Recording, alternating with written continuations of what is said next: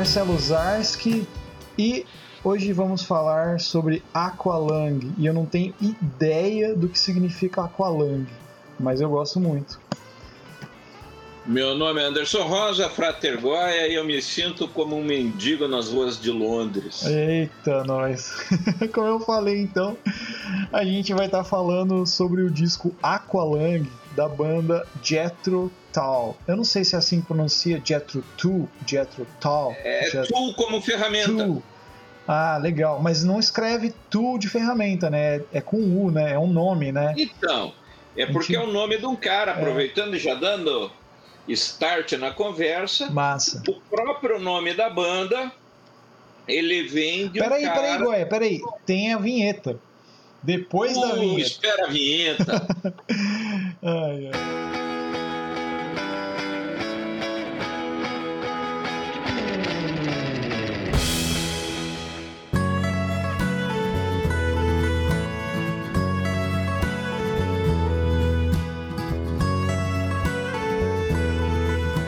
Então, você tava falando Jethro Tull. É o nome de um cara. Isso. É o nome de um cara, né? Que ele é, é, é, ele é do século XVIII e ele foi tipo um inventor. Então, esse cara, ele é o é o sujeito que introduziu uma determinada técnica de arado. Então, por isso que o tool é, é como ferramenta, né? Uhum. Porque seria o, o arado do Jetro. Uhum. Né? Então, é, uma, é, é, meio que uma referência uhum. a isso aí. É, é né? referência a esse cara aí, né? Referência a esse cara. É... É, e curiosamente, que... né, no, no, primeiro compacto que a banda lançou, Tava errado, né? É, tava errado, ele veio como Jetro Toll, que é. Dedão, né? dedão né? né? Uhum. Então seria o dedão do Jetro. Que é o dedão do pé, né? O Toll é o dedão. É o né? dedão do pé. O dedão do, pé. O dedão do, do, do Jetro, o dedão do pé do Jetro, né? que loucura, é. né? Mas é engraçado. Quando a gente fala de. É, assim, pra, até para contextualizar a galera que tá ouvindo, né? Quando a gente fala dessa banda é, é uma banda que não é, assim, ela é conhecida, mas ela não é tão popular, né? Porque é uma banda diferente, né? É uma banda que tem flauta na formação, né? Tem muita música, tem muita então, influência de então, blues, é. né? Eles. É, o Jetro ele, ele vem numa pegada que se a gente pega, ouve uhum. aí a, o rock no final dos anos 60 e comecinho dos 70, uhum. então você tem nos Estados Unidos você vai ter ali a Juan Baez, o Bob Dylan, uhum. essa turma fazendo aquele folk rock, uhum. né? E que seria aquele, aquela música meio folclórica, uhum. né? É, que tem uma, uma vibe ali. Os violões. É, né, meio de protesto e tudo mais. E na Inglaterra você vai ter é, algumas bandas bem interessantes é como John Rainbourne Group, é, uhum. na França você tem o Malicorne, é, daí na Inglaterra de novo você tem o, o Jetro, uhum. você tem uma banda chamada Pentangle, Sim. Né? Daí até me lembre de falar mais dessa banda é bom, é, durante o programa, uhum. né? porque eu conheci o baixista da banda. Mas... E então assim é bem legal porque eles vão tocar música folk também. Uhum. Só que quando você ouve é, o Jetro, a Pentangle é, uhum. e o John Rainbourne Group, você ouve uma sonoridade totalmente diferente da pegada americana. É, né? né? Que, uhum. O Bob Dylan não precisa explicar, Juan Baez também não. Agora, se você ouve esses caras, é, eu costumo definir quase como música de Leprechaun né? É, que você então... ouve aquela musiquinha característica é, é, é de quando você está falando da Irlanda, da Escócia. Uhum. É, então, eu vejo isso também, Goya. É, é, quando eu escuto, por exemplo, o Jethro Tull, até assim, para pensar nesse, nessa época, o Jethro, acho que ele surgiu em 67, eu estava vendo aqui. Esse período que você falou, 67, o que, que tinha no rock, né? Vamos pensar. Tinha Hendrix, tinha Janis Joplin, tinha Pink Floyd, tinha Beatles, e eles estavam fazendo. Tinha o, o, rock, assim, do momento era o rock psicodélico, né? Era experimentação com ácido e outras coisas assim. E daí, no final dessa década, né, no comecinho dos 70, surgiu lá o, o rock progressivo, né, mesmo, né? Com influência de música clássica e outras coisas assim. E, e também na Inglaterra estava rolando um movimento, cara, do blues inglês. Lembra que a gente comentava, né? Tipo, é, até no, no, no, no, podcast que a gente gravou da história do rock, o blues inglês, que a gente fala, né? O blues é um, um estilo americano, né? Então ele nasceu nos Estados Unidos da, da América do Norte, né? Então é quando ele foi para Inglaterra, ele teve muita influência desse blues, né, original, mas ele tinha uma pegada diferente. E o Jethro ele tinha essa pegada, o Jethro, o próprio Led Zeppelin, só que eu acho que com essa mistura folclórica, né, do folclore europeu que existia, musiquinha de Leprechaun, né, que a gente falou aí, que você falou, eu acho que, que, que dava uma, sei lá, uma, uma diferença.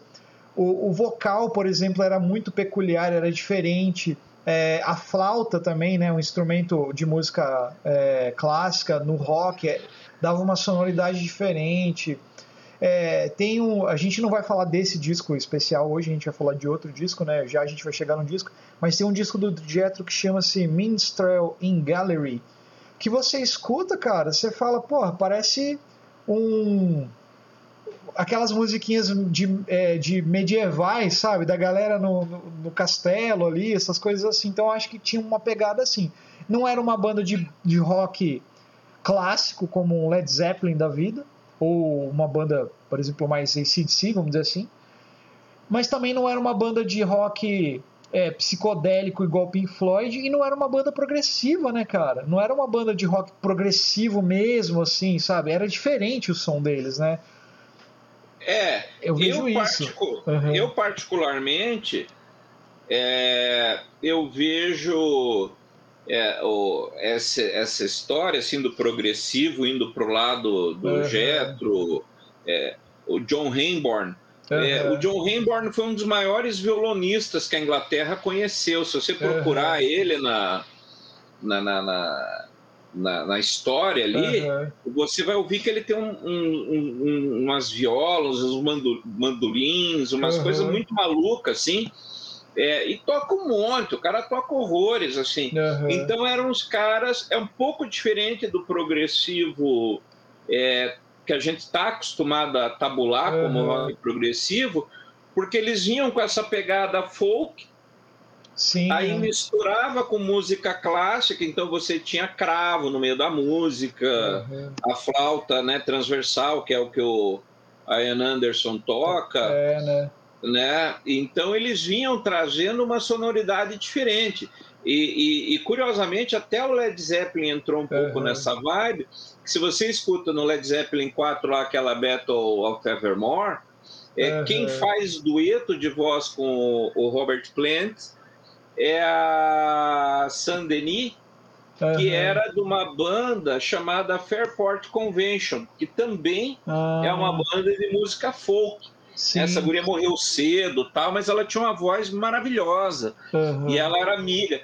Então você vê até essas pegadas do Led Zeppelin, como a Battle of Evermore, uhum. é, vão para esse lado bem folk, assim. Uhum. Né? A Rainbow On, né, que conta a história do Gollum.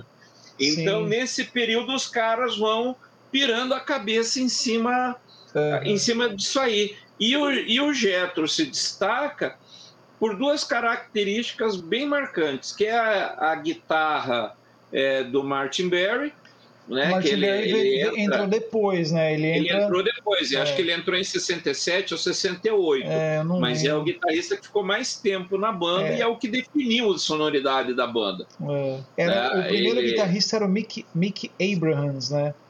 Isso, Mickey que também Abrams, era bom. É, que era um guitarrista. O Tom Iommi chegou a tocar, Tocou, né? No tô ligado. O Mick Abrams, é, só pra gente então ir contextualizando até chegar no, no Aqualung, pra gente falar dele. Então, tipo assim, pra galera que for ouvir, né? O Jetro, né? Olha, eu fiz a lição de casa, hein, Goy? Aí, ó. o Jetro, Bonito. cara, ele. É porque eu, eu dei uma pesquisada realmente. Porque eu, eu, eu escutei Jetro alguns discos pontuais, né? Depois eu falei, ah, vou dar uma olhada na história da banda e tal. Então, assim, pelo que eu vi, ele, ele no começo, ele era uma banda com muita influência do blues, né? E do folk. Então o Mickey Abrams mesmo era um cara que gostava de tocar blues. Então ele saiu da banda depois para montar uma banda de blues rock, né? Assim, essa pegada. Isso. Então tinha muita guitarra ali, blues, sabe? Aquelas as progressões de acordes, aquelas ideias assim. E não, e não tinha tanto a, vamos dizer assim, a sonoridade que vai vir depois. Que daí o Aqualung é um divisor de águas, né?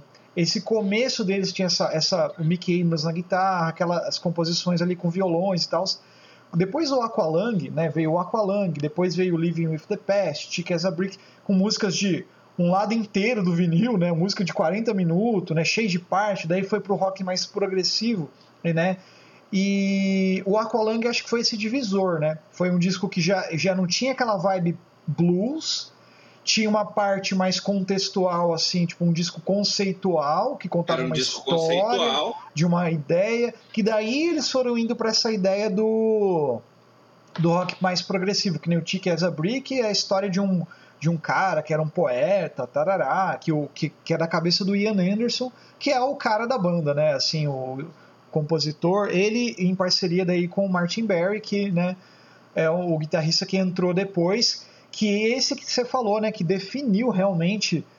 Se você escutar o disco Aqualung, né, as guitarras são muito diferentes do outro guitarrista, os riffs de guitarra, que é o disco que a gente vai entrar falando. Então, assim, daí, daí a gente vai parar aqui de historicamente, né, eu acho que para a gente entrar mais falando dessa ideia do Aqualung, eu acho, né, Goi? O que, que você acha? Não, uhum. é isso mesmo. E, e, e, é muito legal porque, por exemplo, o Aqualung, é, se você, você até falou, não, sabe, não sei o que, é, que raios é um Aqualung. O que é Aqualung? Né? Aqualung é o snorkel, né? Para quem não sabe também o que é um snorkel, é aquele aparelhinho para respirar embaixo d'água que os ah. caras põem na boca e fica o caninho para fora. Ah, né? Para aquele mergulho de baixa profundidade, né? Quando o cara vai lá para Fernando de Noronha e quer olhar para ver uhum. os, os, corais, né? Entendi. Então o cara põe aquela o snorkelzinho. É, e por quê? Porque na realidade o que inspira a música Aqualung é que a, a, a esposa do Ian Anderson, se não me engano, ela fotografou um mendigo, que é o cara que é retratado na, na capa, embora eu acho que ele parece muito mais com a Ian Anderson. Eu achava que era ele. ele é. E ela fotografa esse mendigo na rua e aí ela fala que ele respirava que nem um, ah, o, snorkel, né? Entendi. Ele fazia o barulho, tipo a voz do Darth Vader, né? Ficava aqui. Uhum. Entendi. Né? Caraca. E, aí, e é daí que vem o nome da música, é o uhum. barulho da respiração do cara. Caralho, eu achava que era pesada que, uhum. que fazia esse barulho do, do snorkel, né? Embaixo d'água. Que loucura. É. Eu não né? sabia. E por que, que, e por que, que esse disco é, deveria ser importante para alguém? né? A meu ver. Uhum. É, eu, particularmente, conheci ele, acho que eu tinha uns 16 anos por aí, assim, ainda no século passado, literalmente. Uhum. Né? E, e a Aqualung, a música tema, que é a Aqualung, ela, ela tem um riff de guitarra inesquecível. Você ouve uma né? vez a sua vida, você nunca mais vai esquecer. Uhum. Né? Então, ela foi uma composição é, que marcou uma. Ali não chega a ser uma geração, mas marcou uma, um período, que nem uhum. você citou aí o Hendrix, a Joplin Sim. e tal. Esses caras em 67 gravaram tudo ao mesmo tempo, né? Então, uhum. disco da Janis, disco, disco do Jimi Hendrix, Cream, o Pink uhum. Floyd com Piper Gates of Dawn. Foi um ano que bombou uhum. a música, né? Será que eu consigo e colocar um pedacinho aqui? Vou colocar aqui, esse riff aqui, né?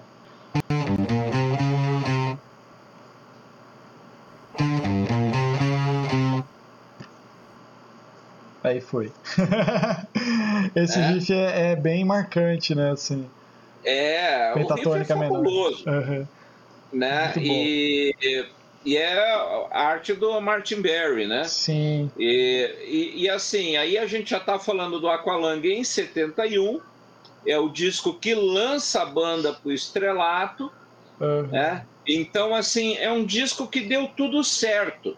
Então, as letras são boas, as músicas são boas, então não tem, assim, uma música que seja ruim. Uhum. É um disco que foi é, pensado do começo ao fim e produzido do começo ao fim para ser uma obra uma obra prima. Uhum. Então, para quem curte, por exemplo, é, a guitarra, em especial a guitarra ali dos anos 70, uhum. é, Aqualung, sem sombra nenhuma de dúvida, é um dos discos que tem que estar tá na lista dos top 5 para quem curte rock. Ah, com certeza, né? E, e é um disco que, apesar de ser.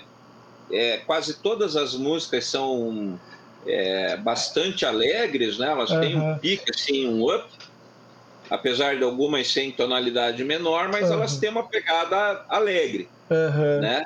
Eles resolvem de forma alegre. É, essa, esse disco ele trata, ele é de uma acidez extremamente interessante. Eu não sei se você teve tempo na hora que fez a lição de casa uhum. é, de pegar por faixa, mas quando se você ouve o disco, você uhum. vai ver é, que ele está falando muito de religiosidade. Sim, é. é Deus, é, né? Religião. Isso. Ele é uma meio crítica, né? né? Assim, ele, ele, ele faz essa essa coisa de é, é, tipo uma distinção entre religião e Deus, né? Assim, tipo de, de fé e, e como as pessoas são hipócritas e, e parará. Aqualung acho que é. fala um pouco disso, né? Eu não lembro. Eu tava até aberto aqui no, no Google. ah, eu não é, ele, é, o Aqualung uhum. ele fala mais ali do mendigo, né? É é, é, que ele fica ali com o meleque escorrendo do nariz Isso. e fica olhando a calcinha das meninas quando está passando na rua, né? Uhum. Então ele ele fala da história desse desse é, uhum. desse mendigo, uhum. né?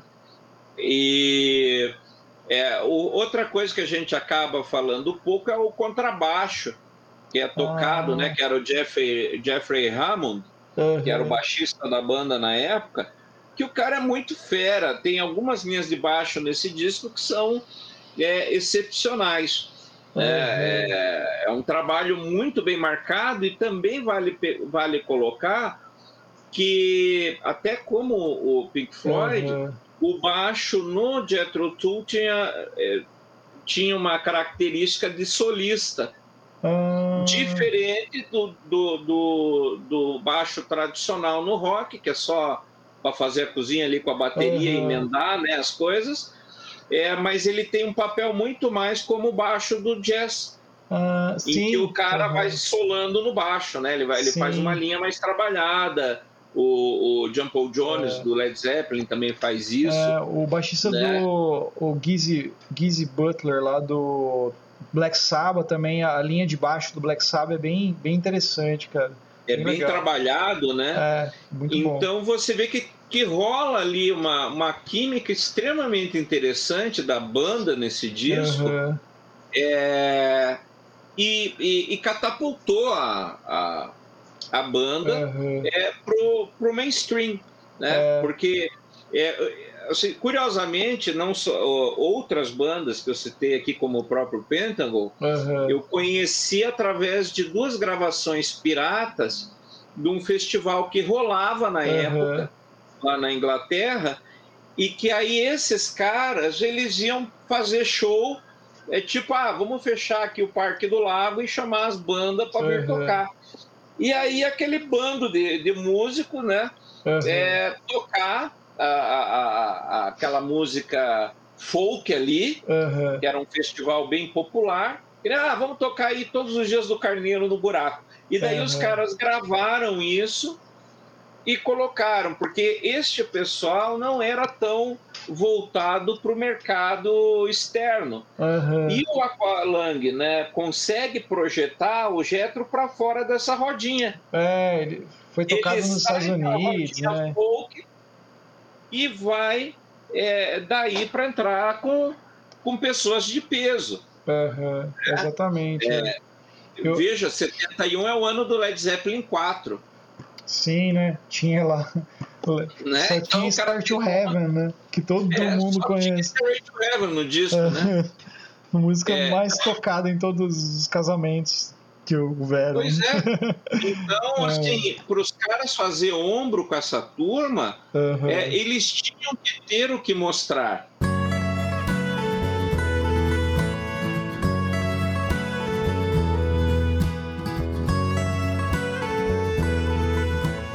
É, tá, a gente estava falando da capa aquela hora. É, a, a, a, a, esposa do, da, da, que tirou a foto não é a esposa do Ian Anderson, é a esposa do, do artista que fez. A, a capa é baseada na, numa foto que a esposa do artista que fez a capa tirou de um mendigo. Eu tava vendo aqui.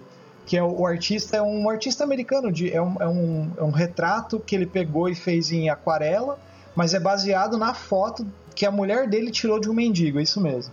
Então, é a mulher é, do Burton Silverman, né? Isso, né? é, é. Eu tinha entendido que era a mulher do Ian Anderson, e não foi, né? A mulher do, desse mendigo aí e tal. Até. E daí eu tava vendo aqui, tem uma entrevista do, do Coisa que ele fala que, que o, Aqualung não é um disco conceitual. ele fala assim: é, eu sempre falo o tempo todo que Aqualung não é um álbum conceitual. É um álbum de várias músicas e várias instrumentações.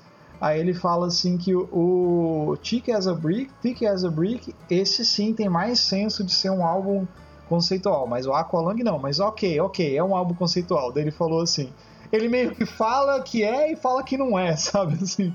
É, mas, é mas é característica é, dele, né? É, que ele gosta de brincar com uh -huh, isso, né? Deixar mas, você sempre na dúvida, é, né? Mas, é. é. mas só fechando meu parênteses aqui, assim. Mas isso, eu concordo com o que você falou, cara. O, o disco foi. É, tudo que a gente vê do disco, assim, até sonoramente, foi o disco que projetou a banda para fora do meio que ela tava ali, né? De. Tipo, da onde ela tocava, de, de como é que era as coisas, né? Ela, pelo que eu, eu vi ali, foi, o, o Aqualung foi um dos discos que já entrou nas paradas americanas, aquela firula tudo, né, e tal, que antigamente, né, a gente tem que lembrar o ouvinte que nos anos 70 não existia internet, não existia YouTube, não existia streaming de música, não existia nada. Né. Então as galeras faziam o quê? Vendiam discos e esses discos tocavam nas rádios. As, aí existiam as paradas, né? A parada britânica que existe até hoje, né? e a parada americana, né? Então, quanto mais a tua música era tocada, vamos dizer assim, é mais ou menos o que é hoje um Spotify da vida, né? Mas quanto mais ela era tocada, mais Sim. ela era, vamos dizer assim, vista, né? Porque as pessoas ouviam, ah, primeiro lugar nas paradas, né? Então, o Aqualung, acho que ele ficou em sétimo na Billboard, se não me engano, que é uma parada uh, mundial lá de, de som e tal.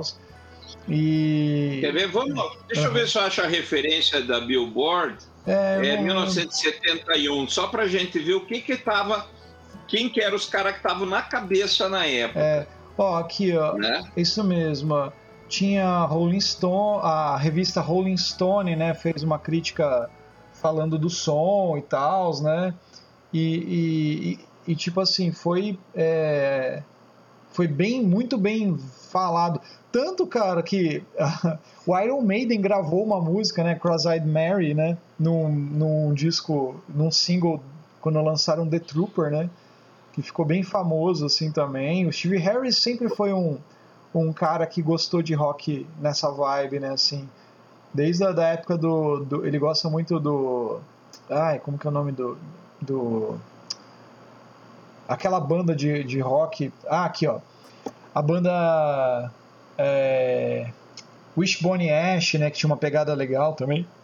E ficou aqui, ó, em, em, cadê? Ó? Chegou em abril de 71, foi nomeado sétimo lugar na Billboard Music Charts. Na norte-americano pop tá o single Rim 43 ficou em 91 na Billboard Hot 100, da 100 mais, né? E cara, pô, foi pra caramba, né? Vamos dizer assim. É coisa é, pra caramba. Não, ah, ele entrou até no Rock Band, naquele joguinho de guitarra. Depois, é, né, não, só pra você ter ideia, é. né, a, a, dos discos que que estavam ali rolando, né, na, naquele uhum. ano, né, é All Things Must Pass do George Harrison, Abraxas do Santana, uhum. Jesus Cristo Superstar, Sim. né, uh, Imagine do John, John Lennon, Lennon né?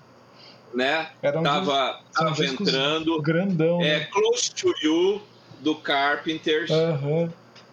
Né? O segundo disco do Chicago, o terceiro disco é, do Black Sabbath.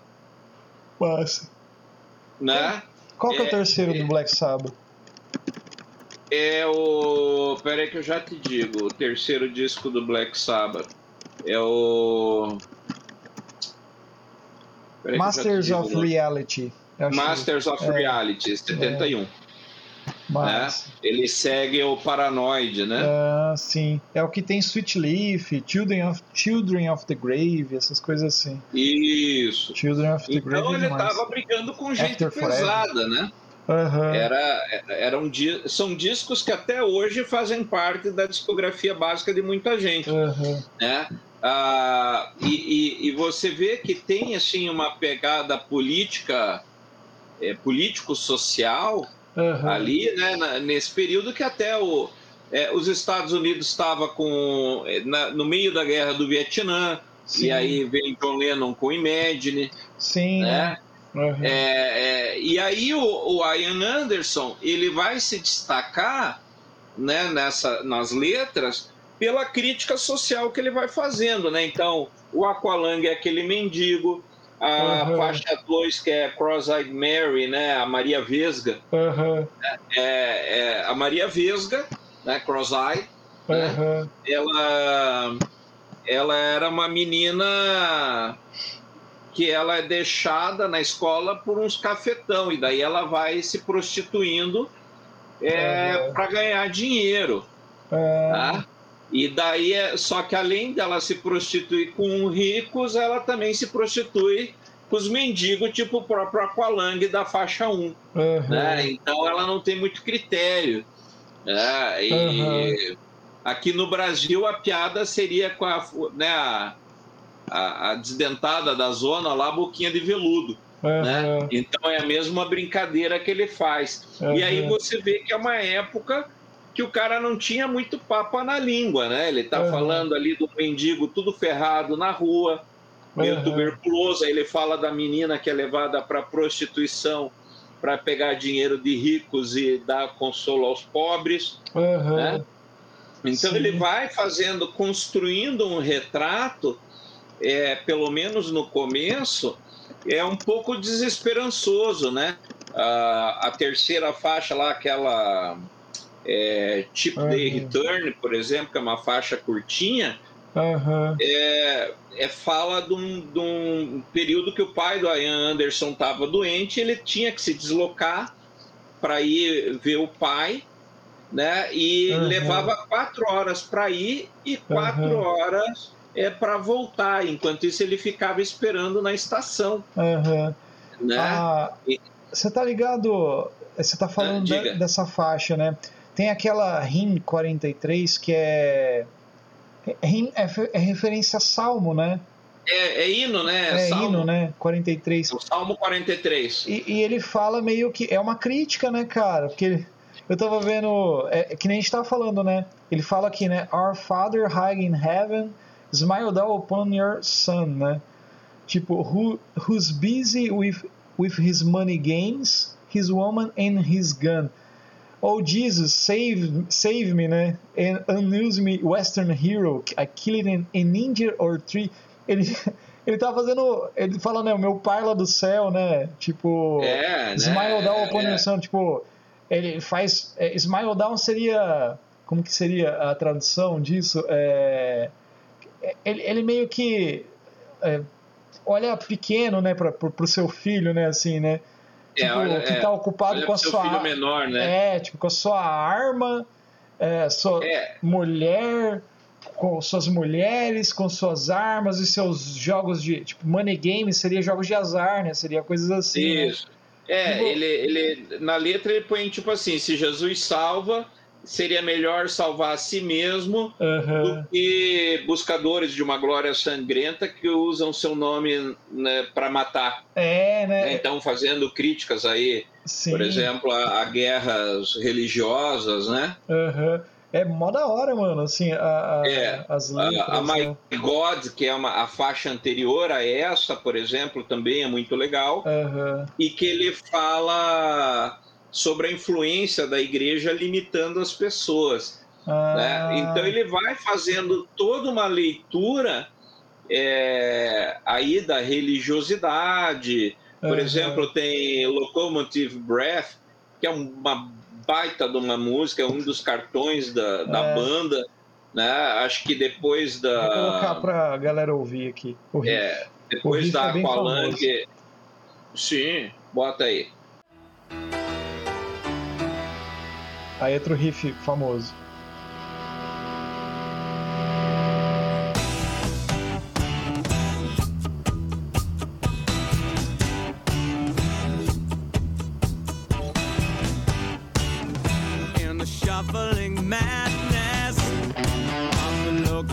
E vai, né? Eu não vou e deixar, vai. se deixar mais aqui, senão pode ser que é. nosso áudio seja cortado. Isso, é, tem que é, deixar bem curtinho, só. É, é, já vai. Já vai. E é, essa música também ela tem uma letra bem louca, assim. Uhum. É, ele fala num, na história de um determinado passageiro que ele vê os filhos é, fazendo bagunça, cada vez que o trem para, eles pulam para fora na estação, aí vê a, depois ele vê a mulher transando com um amigo, uhum. é, então é, ele e aí ele mostra essa confusão e o cara tenta é, ser religioso, aí o cara pega a Bíblia, uhum. então o tempo inteiro é, as letras são tirando sarro de algum aspecto da sociedade, uhum. né? É, em especial ele fala muito dessa questão da, da hipocrisia uhum. né, a, que rola. Por exemplo, a última faixa do disco, que é Wind Up, né? Uhum. Wind Up é, pode ser um truque, uma artimanha que você faz. E aí, nesse caso, especificamente, ele está falando da hipocrisia do pessoal, que vai na igreja, reza um monte no domingo, uhum. e depois chega em casa e faz tudo o contrário daquilo que ele estava rezando. Uhum. Né? Mas é então, muito comum hoje em dia e sempre foi, né? Espero que mude é um dia. É parte da natureza humana, é, né? É. é. então assim, é, e aí com isso fica mais evidente para a gente é, perceber é, o quanto o trabalho, é, um trabalho bem feito pode ser imorredouro, né? Então é, é um disco que foi lá de 71 está falando de temas que ainda hoje são atuais, ainda temos mendigos, ainda temos meninas que se prostituem, ainda temos é, pessoas traindo pessoas, é. fanáticos é. religiosos, é. religiões tentando controlar as pessoas a todo tempo. É. Então, é, você vê que é uma música que se eternizou, principalmente não só pela qualidade musical, de cada integrante, né? Sim. Ah, é, é, curioso, se você ouve, eu acho que é na Mother Goose. Mother Goose é, seria Mamãe Ganso, né? Uhum. Que é uma personagem que, dos contos de fadas que uhum. conta historinhas, né? Uhum. E, se não me engano, é nesta música que tem uma flauta que você ouve ele cantando e tocando ao mesmo tempo. Então ele vai. E acho que na. É Locomotive Breath também ele faz isso. Tem, então você é. consegue ouvir ele solando e cantando é, enquanto e tudo ao mesmo tempo. Uhum. É, e aí chama uma atenção até para o ouvinte uhum. que era o tipo de produção musical que se fazia na época. Então hoje você tem é, acho que o Rick Beato sempre toca nesse tipo de característica, uhum. que é uma música que respira. Porque a música atual, é, os caras colocam tudo no metrônomo, né? Porque cada instrumento é gravado separado. Uhum. E se você coloca no metrônomo, fica mais fácil para o produtor é, é, colar tudo junto, né? Uhum. Fazer as pistas. Só que esse pessoal, na época, gravava ao vivo. Uhum. No geral, você tinha um instrumento com o som vazando no, no som do outro Uhum. Então, no próprio Led Zeppelin, você ouve em algumas faixas o, uhum. o vocal do Plant é, vazando para a bateria, ou a guitarra do Page vazando no vocal do Plant.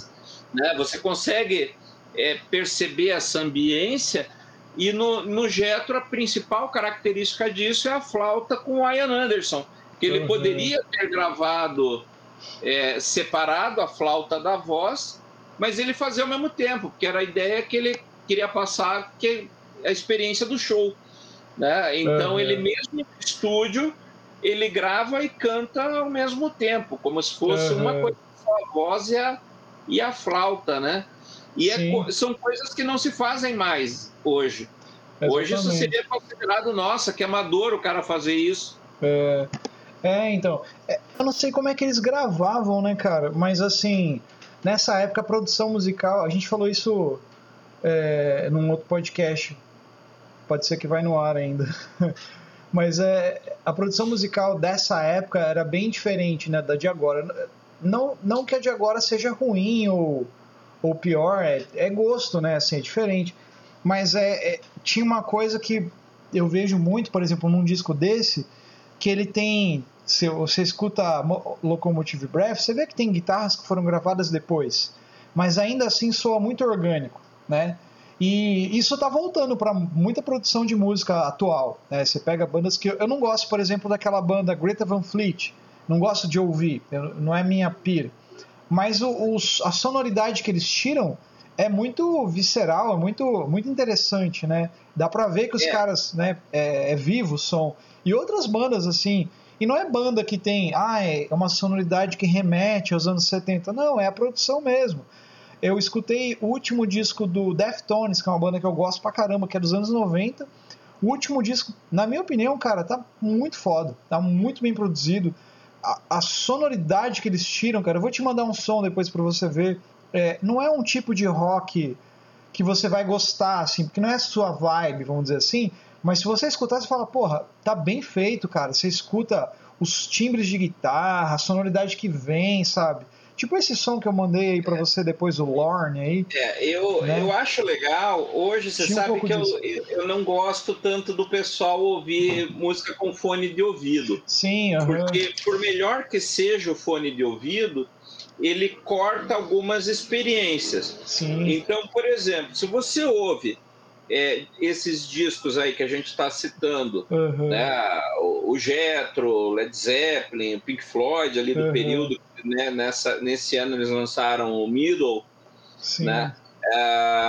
então, se você ouve esses discos uhum. pontualmente, num som com uma boa qualidade, com caixa de som afastada uma da outra, que é isso que o fone não permite, então, por exemplo, se você ouve umas caixas afastadas, sei lá, 4, 3 metros, 4 metros uma da outra, quando você ouve esses uhum. discos desse período, você vai perceber a ambiência. Uhum. Então, é, se você fechar o olho, é como se você visse a banda.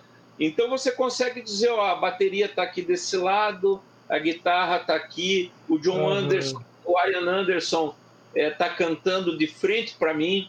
Então é. é muito legal.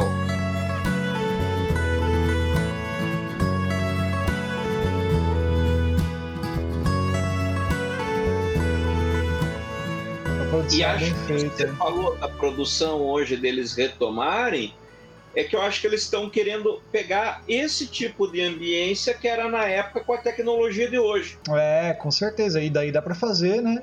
Milhões de coisas, é, né? É. Você bem entende, né? O próprio. E Rage Against the Machine, né, que é uma banda que, que, a galera conhece, que tem uma pegada mais nova, eles, né, vários discos eles gravam ao vivo, né, eles tocando ali mesmo, assim. Depois é lógico, né, a produção vai corrigindo alguma coisinha ali e tal, mas é, fica muito vivo, né, o som. As bandas de jazz, né, pega os caras do jazz atual aí, o Michel Leme, os caras sentam lá e tocam, daí você vai ouvir o som tá vivo, né, cara, assim. Então é, é desculpa te cortar. E acho que isso traz uma outra percepção que entra na velha discussão que todo episódio a gente acaba vindo uma vez ou outra, uhum. que é a playlist versus ouvir o disco inteiro. É. E se você ouvir isso numa playlist, se perde. Sim. Agora, se você ouve né, um disco inteiro lá do Michel Leme, um disco inteiro do Jethro, é, é. a hora que você ouve, você diz, nossa, cara, que experiência! Então, você vai ter essa, é, essa experiência musical. Eu acho que mais do que um disco conceitual, é, arrisca eu, eu, concordar com o meu xará, né, com o Anderson, é, eu concordaria com ele dizendo que o Aqualung ele não é um disco conceitual, ele é um disco de experiência. Pode ser. Porque você ouve ele, inclusive é, um, é uma proposta que eu faço para quem não conhece, senta, o disco tem uns 43 minutos mais ou menos, é, coloca o disco para tocar no, ou no Spotify ou no, no YouTube, uhum. mas põe num som, né? Sai do fone de ouvido, põe num som um pouquinho ali para você ver, uhum. e você vai ver que esses 43 minutos vão mudar alguma coisa dentro de você. Por mais que você não entenda inglês, Sim. por mais que você não curta tanto um folk rock uhum. ou progressivo, mas o disco vai trazer uma experiência para você. Exato. E acho que isso é uma das coisas que a gente está eh, é, tentando trazer nesse bloco do, do programa. Discografia, né? Já aconteceu né, com a entrevista do Djalma, que uhum. ele estava falando disso. Esses discos, eles são experiências. É, é para você, para o ouvinte. Eles foram para o compositor, lá para os autores no período, mas hoje é um disco de experiência pro ouvinte. Então, quando você ouvir é, o Aqualung, uh, é lá, o Miles Davis, você ouvir uhum. Led Zeppelin 4, é, vão ser experiências que vão marcar você. Exato. Né? Ah, uhum. Tinha pessoas que sabiam o que estava acontecendo quando ouviram pela primeira vez o Sgt. Peppers. O cara põe o disco e diz: Olha, eu estava fazendo tal coisa. É. É, é é, e acho que isso é o legal da discoteca básica. É. Você se permitir ter uma experiência musical fora da tua caixinha. É verdade. Porque o, o YouTube ele vai propor música da tua bolha, né? É. O, o, próprio é, Spotify ele vai colocar música da sua bolha. Então, ah, eu ouço isso aqui de rock, ele vai colocar sempre a mesma vibe. Uhum. E aí, quando você ouve um som desse que o maluco diz para você, ó, cara, ouve esse disco. Quando ele faz isso e te entrega o disco, você pode estar tá prestes a ter uma das maiores experiências e mais marcantes da sua vida. Um troço que você vai lembrar dali 30 anos, é. como aconteceu comigo, né? Que, que ainda hoje é, para mim, o Aqualung é um disco importante, uhum. assim como tantos outros lá do, da, deste período, é, porque são discos que quebraram barreiras, eles é, fizeram o que ninguém estava fazendo. Exatamente. Uhum. Eu, ô, Goy, eu acho que a gente falou pra caramba. Acho que deu para sacar né, essa ideia que a gente quer passar pra galera aí, de hoje sugerindo esse disco. É, eu acho que dá para a gente ir se encaminhando. Não sei se você tem mais coisas para falar, mas ó, eu queria fazer uma citação aqui do, do RIM 43, lá do hino 43, que é, falei lá, né? O Father, high in heaven, smile down upon your son. Esse primeiro trecho, né? Ele está falando: Pai nosso que estás no céu, sorria para o seu filho que está ocupado com seus negócios, mulheres e sua arma. Aí ele fala no final: Jesus, salve-me, né? Aí ele fala: E o herói de faroeste? Anônimo matou um índio ou três, né? Porque nos filmes né, era essa referência, né? O, cowboy matando sempre alguém. Fez seu nome em Hollywood para libertar o homem branco. Ó, oh, Jesus, me salva. Cara, ele vai criticando várias coisas que estavam acontecendo, né? Era sempre assim, né? Um filme de um cara, um branco matando um índio, ou, ou, um preto, ou alguma outra coisa assim, né? Daí que ele entra nesse trecho que você falou, né? If Jesus save me, well, he better save himself, né? Se Jesus salva, bem, seria melhor ele salvar a si mesmo, né? Daqueles homens que buscam glória, sangrenta, tarará. É, é porque cara, ele também tá rifado, né? Sim, é ele bom, tá, cara. Na verdade, Jesus também tá rifado é... por um bando de gente mau caráter. Exatamente. É bom pra caramba, cara. Assim, é, é legal de sacar essas coisas assim, porque quando a gente escuta, por exemplo, aleatoriamente algo, é, é, eu vejo como um livro, né? Voltando no lance da playlist. A gente não saca essas, essas coisinhas que ele quis colocar no disco todo Pode ser, pode ser que não seja conceitual, sei lá, mas ele, aquele momento, aquele registro de tudo aquilo que eles gravaram tem uma ideia, cara. Isso, isso eu acho muito legal, cara, de, de pensar assim, né? É uma vivência que eles estavam tendo daquele momento. É igual ler um livro ou ver um filme, né, cara? Então eu acho bem importante. Não, não é, tô falando e... que não pode ouvir uma playlist, né? Que nem a gente já falou disso e tal. Mas eu acho, né? Faz uma pausa, que nem você sugeriu, e bota um disco pra ouvir. Bota lá o Jethro Tull pra ouvir o Aqualung inteiro, só para você sentir a experiência do que, do que rolou ali, né?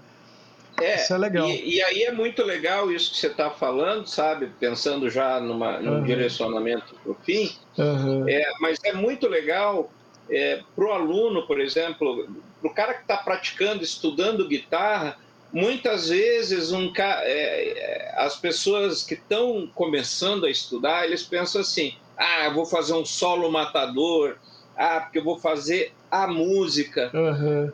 E, e na realidade, esses caras que fizeram esses discos que a gente vai trabalhar na discografia básica, uhum. era assim, eles queriam contar uma história, eles queriam falar, cara, eu preciso colocar o que eu estou passando, uhum. né, que é o que você acabou de falar. Sim. Então, muitas vezes, a origem da música não é a música. Sim. Uhum.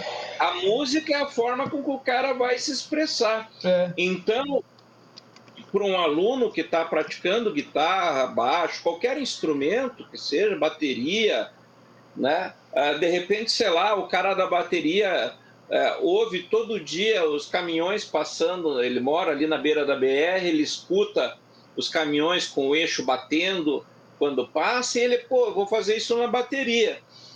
Porque isso me marcou, porque toda noite quando eu ia dormir, eu estava lá, daí eu ficava, cataplou, cataplou, cataplou, né? E ele reproduz é. isso. Como o, o, o, ali o Locomotive Breath, né? Que a Sim. guitarra vai fazendo o tempo inteiro a, trem, né? o, o chuk-chuk é do, do trem, né, É, né? Ele vai exatamente. reproduzindo isso na guitarra. Então, ah, daí para o jovem músico ou aspirante a músico, eu acho que fica essa dica. Você tentar viver o seu mundo plenamente, é. porque é dele que vai sair as melhores inspirações para sua música. No caso do Aqualung, é, ele pegou na religião, ele pegou em eventos que ele passou com o próprio pai, ele fala de um mendigo que ele viu na rua.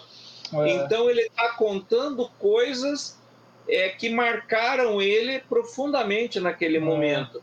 E a música foi que deu voz para esse incômodo, essa inquietação interna Sim. que ele tinha ali. Então, se você quer é, produzir uma coisa memorável, às vezes a gente tem que pensar menos na escala uhum. e mais na experiência, porque a escala ou uma técnica, ah, eu quero tocar com tapping, não sei o quê, ela vai ser o instrumento que vai te permitir chegar naquilo. Exato, é uma ferramenta, né? É uma ferramenta, então não adianta, ah, vou fazer só no mixolídio aqui a música. É, se, às vezes vai não vai dizer nada, né? Exatamente. É. Ah, vou fazer um shred aqui. É. Tá, mas isso tem a ver com, com o teu momento? Uhum. Ah. Isso que você falou é muito importante, cara. Ah, é, o mundo em volta do, do. Você pode olhar, cara, o artista que. Esses caras que a gente escuta, essas minas que a gente escuta, essas pessoas que a gente escuta, eles estão ligados no mundo, cara. É, por exemplo, o, o você pega um diretor de cinema, ele não tá ligado só em fazer filme, ele tá ligado no que tá acontecendo no mundo, ele tá ligado no que tá acontecendo na música, ele escuta. Você pega alguém que toca, você, sabe? Eu vi uma entrevista da Yvette Young, que é uma guitarrista que eu acompanho, que eu acho muito legal. Cara, e ela tá conectada no, no mundo, no que tá acontecendo. Ela fala que ela, tipo, que ela é, gosta muito de ler, que ela gosta muito de de colorir, de, de cores e cara, a Brie Larson lá, Capitã Marvel, aquela atriz lá, eu sigo ela no Instagram. Mano, ela tá total ligada em causas sociais em em saúde, em falar sobre feminismo, em falar sobre cinema. Ela toca, ela escuta, ela. Cara, é, e, e, vai, e a produção dela aí, tipo assim, é, tudo isso envolve um mundo. Então a, a dica que, que o Goya tá falando, cara, é que você, menino, menina, homem, mulher, o que seja que está tocando, que está estudando, que quer fazer algo, não fica preso só no instrumento. Né? Você tem que estar tá aberto para o mundo, você tem que ler, você tem que. Tudo isso vai influenciar o que você quer fazer, botar para fora. Não menosprezando técnica nem nada, porque isso é importante, você saber. Isso é a ferramenta. Daí, como é que eu vou botar para fora essa música que tá na minha cabeça. Aí, é. ah, eu preciso disso, né? Aí você vai atrás. E a técnica, é, e a técnica ela é importante, que, por exemplo, se a gente fica mais claro se você falar em, em escrever com palavras, né? É. Como é que eu vou descrever o que eu sinto se eu não tenho palavras adequadas? Exatamente. Se eu não consigo me expressar. Então, a, a escala, a, harmonia vai, vai te trazer esse é. ferramental. Exatamente. Né? uh, vai te trazer essa, essa forma de comunicar com os outros. Sim. Mas o sentimento e, e, e, a inquietação é que realmente vai fazer a obra-prima. Sim, com né? certeza. Porque uhum. é esse sentimento que vai fazer você escolher aquele tipo de harmonia, aquele tipo de escala, aquela técnica, uhum. é, que vai representar o que você está, aquela inquietação interna. Sim. Né? Isso é muito legal pensar, né? E, e você citou as pessoas. É, eu gosto muito da Laurie Anderson, que faz um som experimental. Talvez a uhum. gente faça um, um, um, discografia com ela. Mas... mas ela tem uma característica que todo país que ela vai, ela traduz o disco inteiro para a língua do país. Mas... Porque ela fala que para ela não faz sentido tocar uma música que ninguém entende. Uhum. Então ela diz: ah, eu faço todos os textos, eu faço se eu vou para o Brasil é em português, se eu vou nos Estados Unidos é em inglês, se eu vou na França vou falar em francês e assim por diante. Legal. Porque eu quero que as pessoas me entendam. Se o cara vai gostar ou não é outra conversa. É. Mas Massa. ele vai me entender. Massa. Né? Pô, legal. É, é, e acho que isso é, é muito legal. E, e, talvez essa coisa da discografia básica ela se justifique por aí. Porque foram pessoas que gravaram discos históricos né? É, com alguma coisa que incomodou ele, por mais ou ela, né? É, que incomodou a, o músico em si ali para produzir essa essa peça tão ímpar que ela Exato. se torna uma discografia obrigatória para um ser humano. Uhum. Né? Então isso é muito legal de, de você parar para refletir é, como é que chegou nisso, né? Sim. Uh, o próprio blues, né, com aquela coisa de sofrimento ah, e tal. Uhum. Como que eu coloco isso né, na música? Exato, é, é bem isso aí mesmo. Então, né? é acho aí. que isso é legal. É. E então era, acho que é isso que eu queria deixar assim mais para o final, uhum. como um ponto de reflexão para o ouvinte, para que o ouvinte pense um pouco nisso, né? O que que esse disco traz para mim? Sim, exatamente. A experiência ele ele ele vai refletir em mim. Legal. É isso aí, então. Ficamos por aqui hoje, então, né, Goya? Ouçam Ficamos. esse disco aí, Aqualung, bem legal, vale a pena, recomendamos. E eu gostaria de mandar um abraço para duas pessoas hoje, que uma a Gisele que toca flauta, flautista, é, ela curte o Ian Anderson, ela acha bem bacana o som dela, apesar de não ser a vibe dela, assim. E o Pedro, que é o Pedro Iritsu, que é um o menino que canta lá no LED Cover daqui de Campo Mourão, ele gosta muito de Jethro Tull. Então, se ele for ouvir aí o, o podcast, fica aquele abraço para ele e a, e a, dica para ele ouvir. Ele foi um dos caras que a gente ouviu muito Tull junto, assim. Tipo, a gente cresceu junto, então tem muito esse, essa experiência de Aqualung mesmo. Capaz, como a gente ouviu esse disco aí. tocando violão junto, assim. Foi muito legal. E é isso aí. Aquele abraço Ficamos por Até aqui. mais, prezados ouvintes. Deixamos aí. vocês aí com a, com a expectativa de Aqualand. Isso. Vamos nessa. Até mais.